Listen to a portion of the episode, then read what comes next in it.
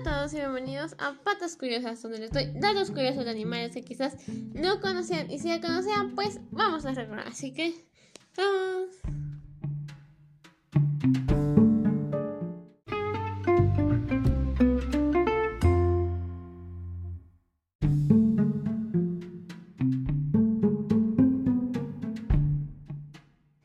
Hoy vamos a hablar de dos animales. Uno es el mapache y el otro es el erizo. Así que empecemos con el mapache.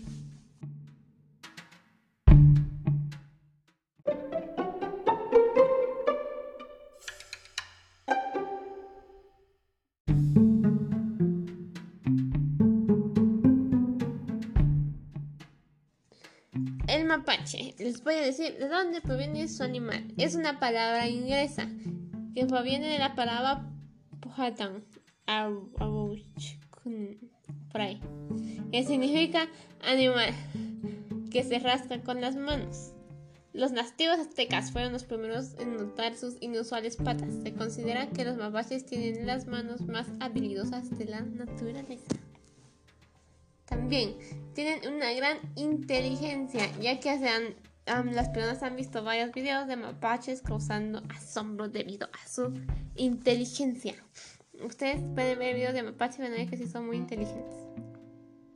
Los mapaches son animales sociables, como otros animales que hemos visto.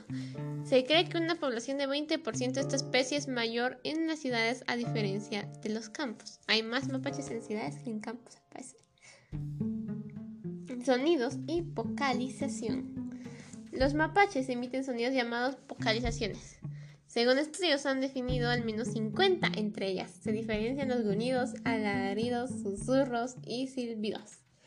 O sea que se han, encontrado más de 50. Wow, eso es, wow, eso es mucho. También está que ellos son nocturnos. Hacen la mayor parte de sus actividades o travesuras en la noche tienen una gran velocidad, que pueden correr incluso hasta 24 kilómetros por hora. También tienen un instinto maternal, como todos los animales, ¿verdad? Pero este es un poco más fuerte. Las crías nacen en primavera, dos meses después del apareamiento. ¡Wow! Dos meses después del apareamiento. Las crías nacen ciegas y es así durante las primeras tres semanas y es la madre la que encarga de cuidar total de sus hijos, les enseña a cazar y trepar árboles. En todo esto me sorprende más que nacen dos meses después de que sea de que del apareamiento. Wow. O sea, eso es muy rápido. Wow. Entonces, este fue el mapache.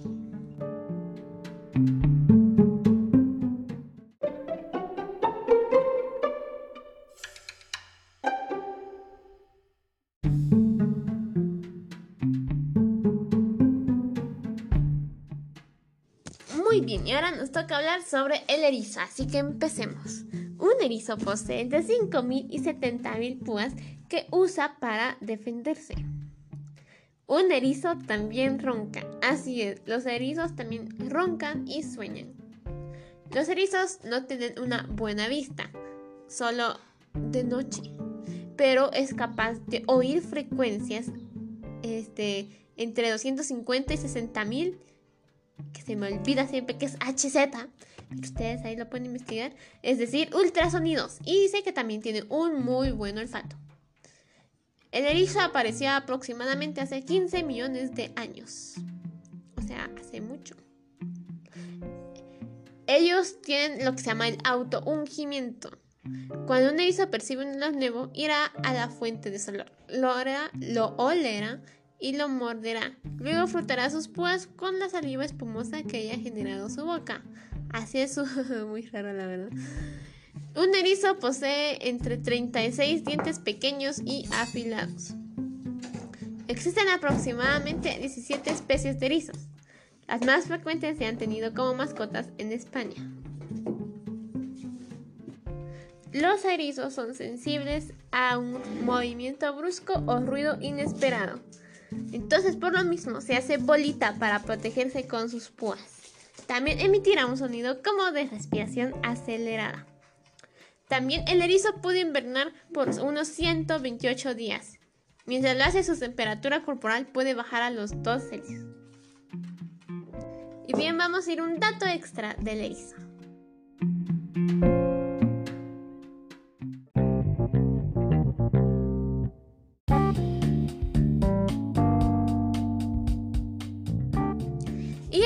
3 este, el ericho es capaz de luchar contra las víboras. Así es, su armadura de púas le sirve para, mientras la víbora lo tiene agarrado, esta lo va a pinchar. Así como, pium, pium, te pincho, te pincho, te pincho, algo así. Entonces, cuando la víbora ya esté muy lastimada, el erizo va a atacar. También es capaz de soportar el veneno de esta si es mordido o picado por la víbora. No cejará en la lucha usando sus poderes de armadura, como dije previamente. Así que este animal es capaz, es chiquito, pero capaz de luchar contra víboras.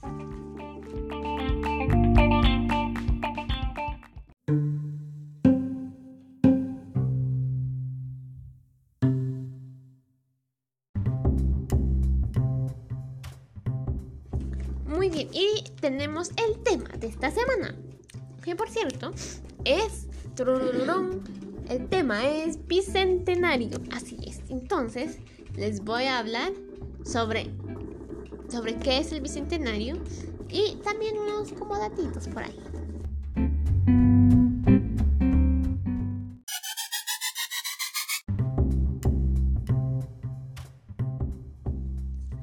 El bicentenario. Un bicentenario es el segundo centenario, o sea, un 200 aniversario. Es que no, no sé, se me olvida cómo se decía, pero sí, es 200 de un acontecimiento o las celebraciones que tiene lugar en su memoria. Bicentenario por país bicentenario de Estados Unidos en conmemoración a la independencia del país. Y esto es muy importante para mí, bueno, para mi país, ya que estamos celebrando el, el, bicentenario de mi país, que por si no lo saben, que tal vez, muy seguramente no, tal vez sí, es Guatemala. Así que, sí, un aplauso para Guatemala. Bien, son efectos producidos por... Entonces, Em, les voy a, ya que es el bicentenario, les voy a dar, les voy a decir qué hacemos en Guatemala para la independencia. Primero, eh, hay una feria que por razones de COVID-19 no se va, no se va a hacer, pero normalmente todos los años celebramos la feria. Entonces, para los que no saben que, que un sí deben mm, es como un parque, un parque de diversiones, solo que se pone una vez al año. Y pues está desde, ya que nosotros la independencia del 15 de septiembre, está como toda esa semana, a veces empieza antes, una, como toda la semana del 15, por decirlo así, está la feria. Entonces la ponen y todo y las personas pueden ir y jugar en las ruedas y comer y todo eso. Y la verdad es que hay muchas personas, hay muchas, sí, hay demasiadas, la verdad, por eso por eso no lo vamos a hacer este año, pero es muy alegre. También se queman cohetes, se queman cohetes para la independencia, para los que no saben qué son cohetes, son fuegos artificiales. Y también hay también hay desfiles que son de escuelas y colegios. Entonces la mayoría de colegios se preparan antes de la independencia para salir con sus alumnos y preparan canciones y todo. Entonces es muy alegre porque vienen las vienen tocando las bandas desde, desde varias, desde, no sé desde dónde empiezan, pero pasan por el parque, pasan por varios lados tocando y son, son varios colegios, a decir verdad, los que pasan tocando las bandas. Y es muy alegre. Eh, hay, hay batonistas ahí bailando, a veces pasan los abanderados, también las reinas. Entonces es muy alegre porque hay muchas personas y es como que la música ahí bien alegre y todo. Y normalmente estas terminan hasta en la noche. Pues sí, pueden empezar desde la mañana, desde la tarde y terminan como ya en la noche, 10 de la noche por ahí. Entonces este, se escucha, a veces se escuchan las bandas pasar por cerca de tu casa y entonces sales a verlas, ¿verdad? Entonces esas son unas cosas de las que hacemos. También tenemos comida muy rica para la independencia. Hacen comida especial y no sé, es muy alegre la verdad es de que los parques están muy alegres, todo el mundo es muy alegre, es, es muy bonito. Es un buen tiempo para salir con tus amigos o familia y disfrutar. Así que esto fue el Bicentenario. Ya les di un poco de lo que hacemos en el Bicentenario de Guatemala. Que por cierto este año sería más especial ya que son 200 años de aniversario. Pero lastimosamente no se puede celebrar. Más que celebrarlo nosotros en nuestras casas.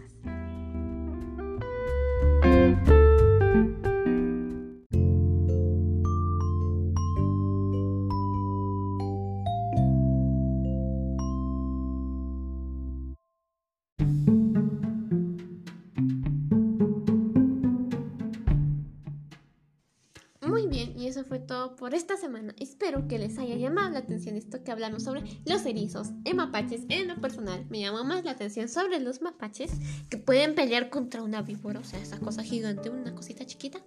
Y también espero que les haya mm, interesado un poco sobre lo que hacemos en la independencia de Guatemala. Y esto fue todo por hoy. Así que nos, vemos la próxima semana. Sin embargo, antes de irme, les voy a dejar la frase filosófica que ya tenemos de costumbre. Así que vamos a ir.